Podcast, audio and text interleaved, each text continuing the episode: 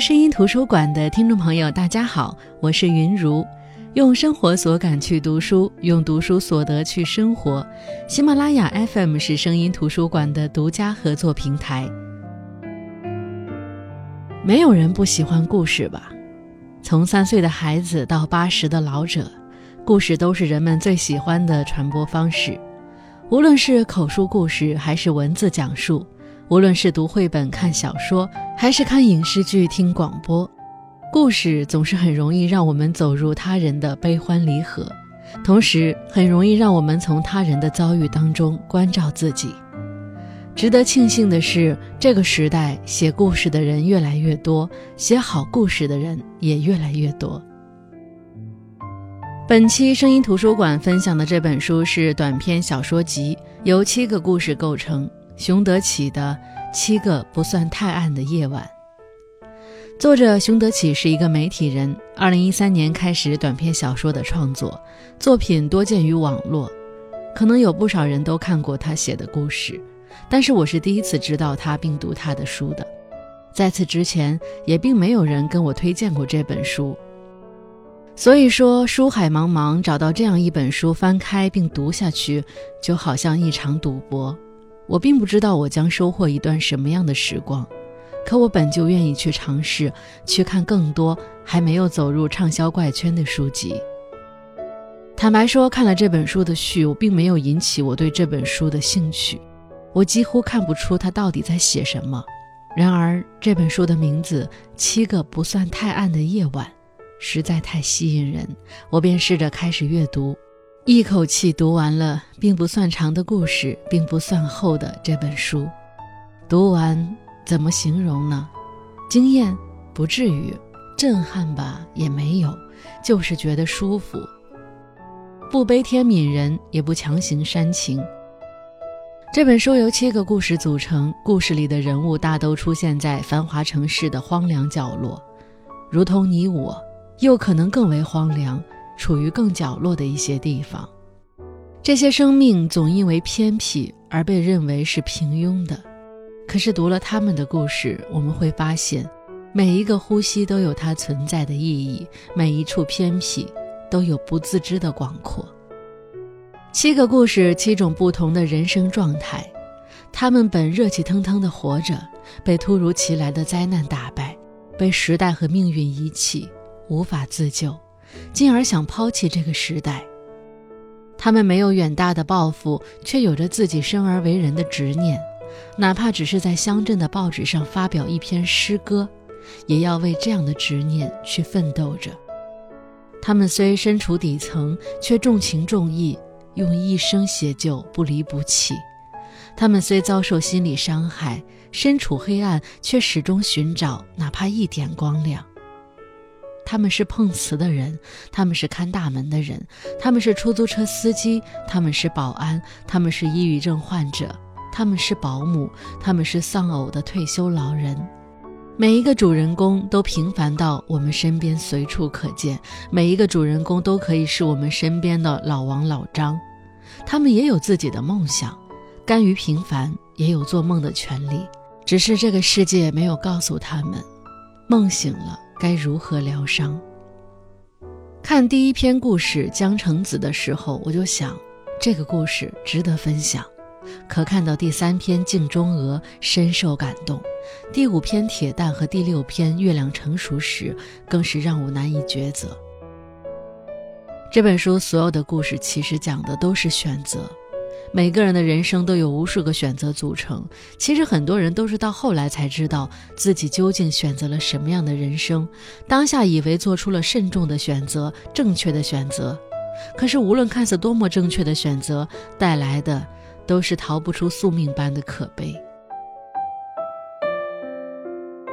月亮成熟时那篇，念秋已是富太太，家境殷实，女儿已经长大，做生意的丈夫极大的满足了这个家的物质需求。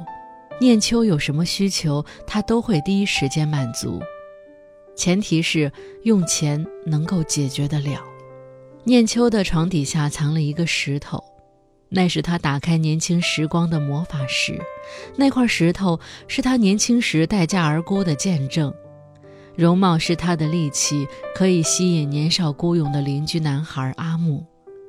那时候，邻居一家刚从远方搬来，阿木住在他家楼上，并没有漫长时光加持的一段相识，让他们对彼此充满了好奇。她的美貌不必说，阿木身上的自由野性让他不自觉深陷其中。可那时，他还有另外一段姻缘，因为长得漂亮，被市长的儿子看中。那个叫孙瑞阳的男人千方百计打听只有一面之缘的念秋，找到了念秋家的地址，打听了家庭情况，并托人说媒相亲。念秋应父母要求去见过几面。他并不讨厌孙瑞阳，那是一个良好家庭教养里成长起来的男人，沉稳、斯文、冷静、周到，又不缺乏年轻人的冲劲儿。他一直声明绝不从政，要自己做生意。念秋知道，只要自己点头，就算飞上枝头，自己家里的一切麻烦事儿都不存在了。念秋还不知道什么是爱。但是他知道自己是喜欢阿木的，并在情深之时做出过越矩之事。他也知道自己应该选择市长的儿子，所以即便和阿木有了肌肤之亲，第二天却当做什么事情都没有发生。盘桓在阿木和孙瑞阳之间，念秋觉得自己成了一个坏女人，至少她是如此怀疑自己的。什么是坏呢？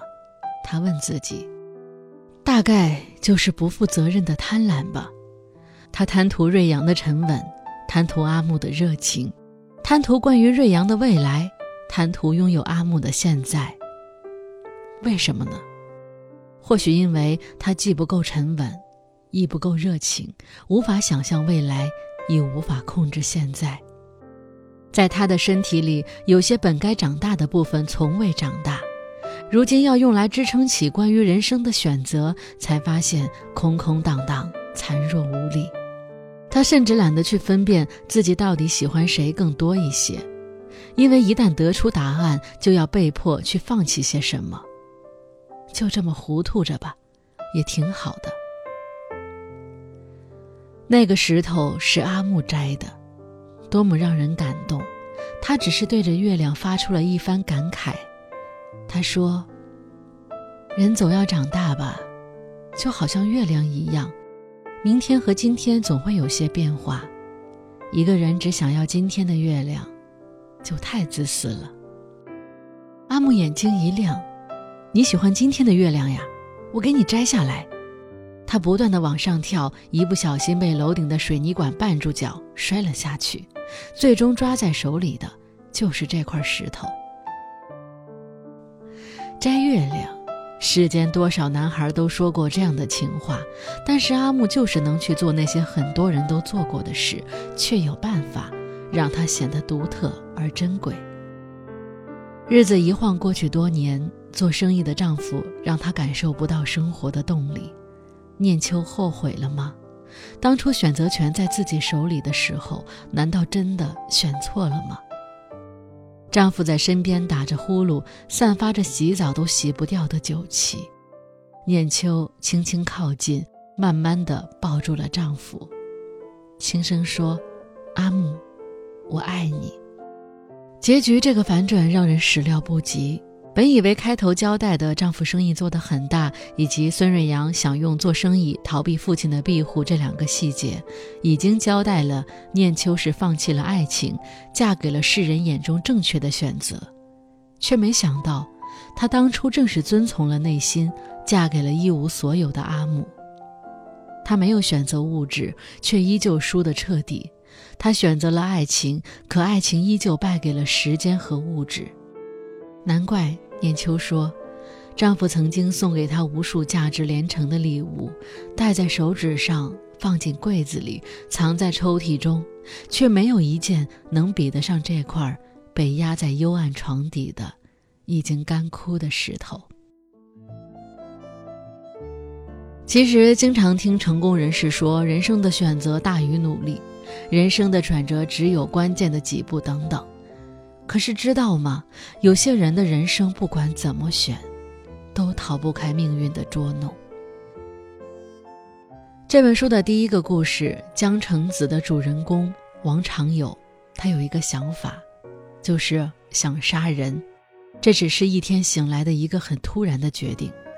他的作案工具是一把菜刀，杀人手法也想好了，就从侧颈砍下去，斜着一拉，绝对活不了。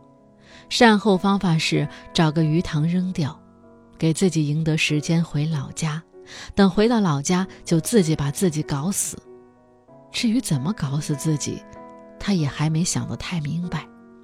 王长友是靠碰瓷为生的，他本来就是一个残疾人，左腿从大腿根部以下都没了，装了个假肢。他有两个假肢，一个好的，一个劣质的。平常生活用好的，碰瓷的时候用那根坏的。从很多年前见到自己的整条左腿被横摆在面前的那一天开始，王长友在这个世上就成了一个彻底的局外人。这世界没有他，也一样歌舞升平；没有他，也一样残忍无情。他已经影响不了这世界的一分一毫。如今，就连杀人。似乎也找不到一个合适的缝隙下刀，杀不进这一道透明结界、严丝合缝的遮罩起来的世界。那就随便杀一个吧，总之是要杀一个。杀人地点他盘算了很久，热闹的地方人多，但王长友不敢去，因为跑不掉，那些地方都是红尘，他觉得自己杀不了红尘。反而红尘会杀了他。最后，他选择在一个偏僻的桥洞，二三十米长的长度，没有灯，没有监控。王长友猥琐地蹲在暗处，从白天等到黑夜，除了几个急速行驶的车，再无别的什么痕迹。但是，他依旧在等。他享受等的感觉，他等着对方的生活因此发生改变。他享受这种对他人命运的主宰，这种自己去选择的感觉，这种自己有选择的感觉，让他上瘾。入夜了，终于来了一辆看上去可以算作目标的车，乡下最常见的小面包车，锈掉的铁皮哐当作响，车主多半不是一个有钱人，没钱更好，没钱就没那么重要。那车看到冲出来的王长友，没来得及刹住，结结实实的撞了他一下。司机下来查看王长友伤势，本想等那司机靠近就伺机而动的王长友，刀都拿出来了，却被眼前的司机的面容吓了一跳。他形容那是一张魔鬼的脸，司机是女的，脸上布满了凹凸的沟壑。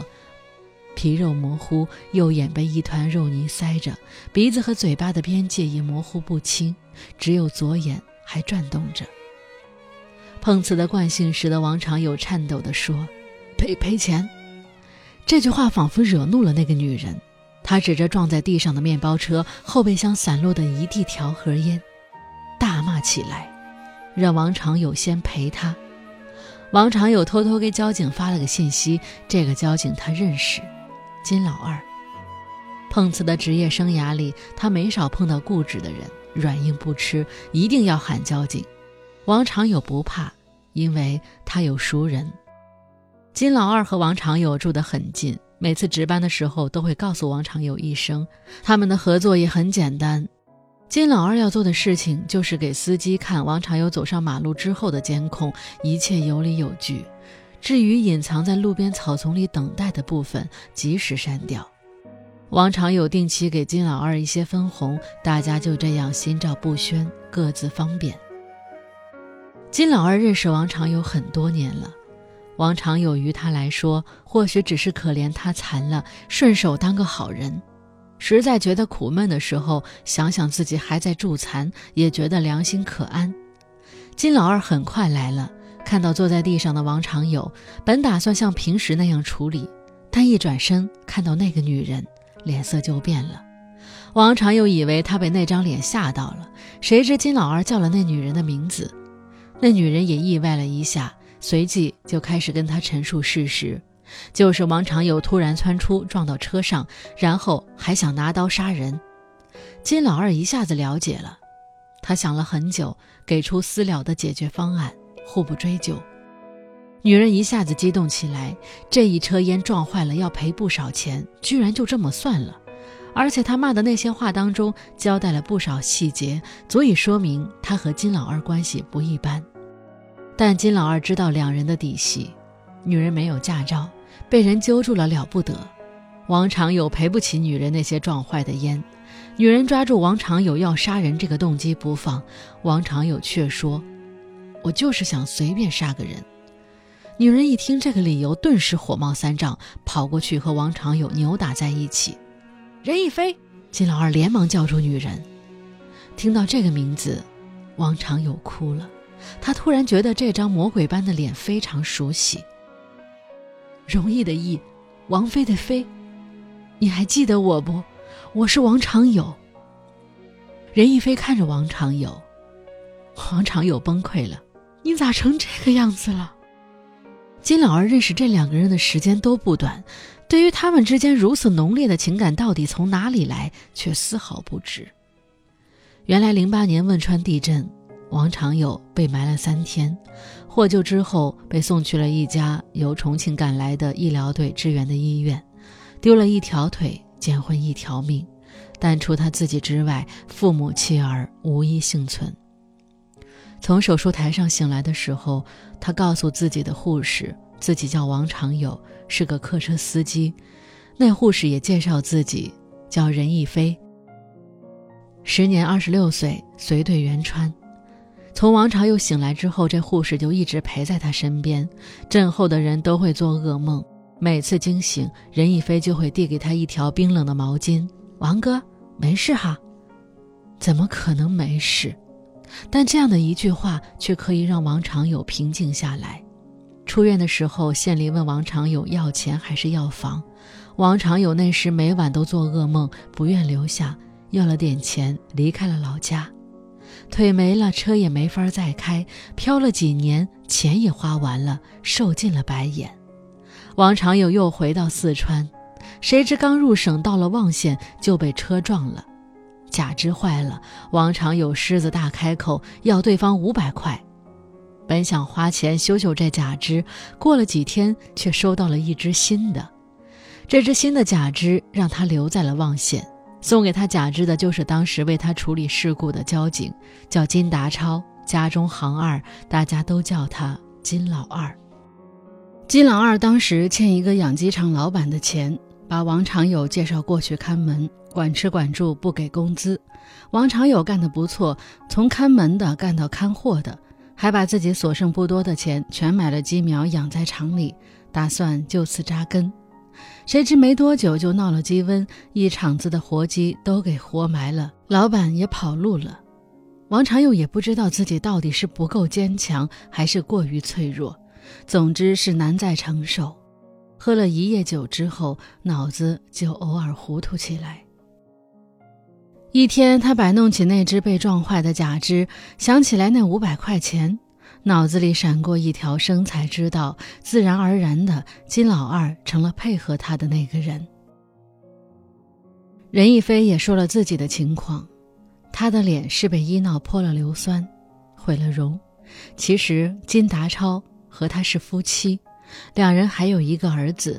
自从任逸飞被毁容之后，医院里的工作也干不成，孩子一看见她就哭，于是她就让丈夫跟孩子说妈妈死了，自己就从家里出来找活路，也不回家了，赚了钱就给家里打回去。本来她是真想死的，但是金达超爱赌博，靠不住，怕孩子委屈，就不放心。三个人两两认识，本就是传奇的缘分。在这个无人救赎的黑夜，互相舔舐伤口。王长友也交代自己为什么就是突然想杀个人。他知道杀人要偿命，不偿命也得亡命天涯。他今天并不是因为决定要杀人了才走出这一步，而是他先决定了要去死。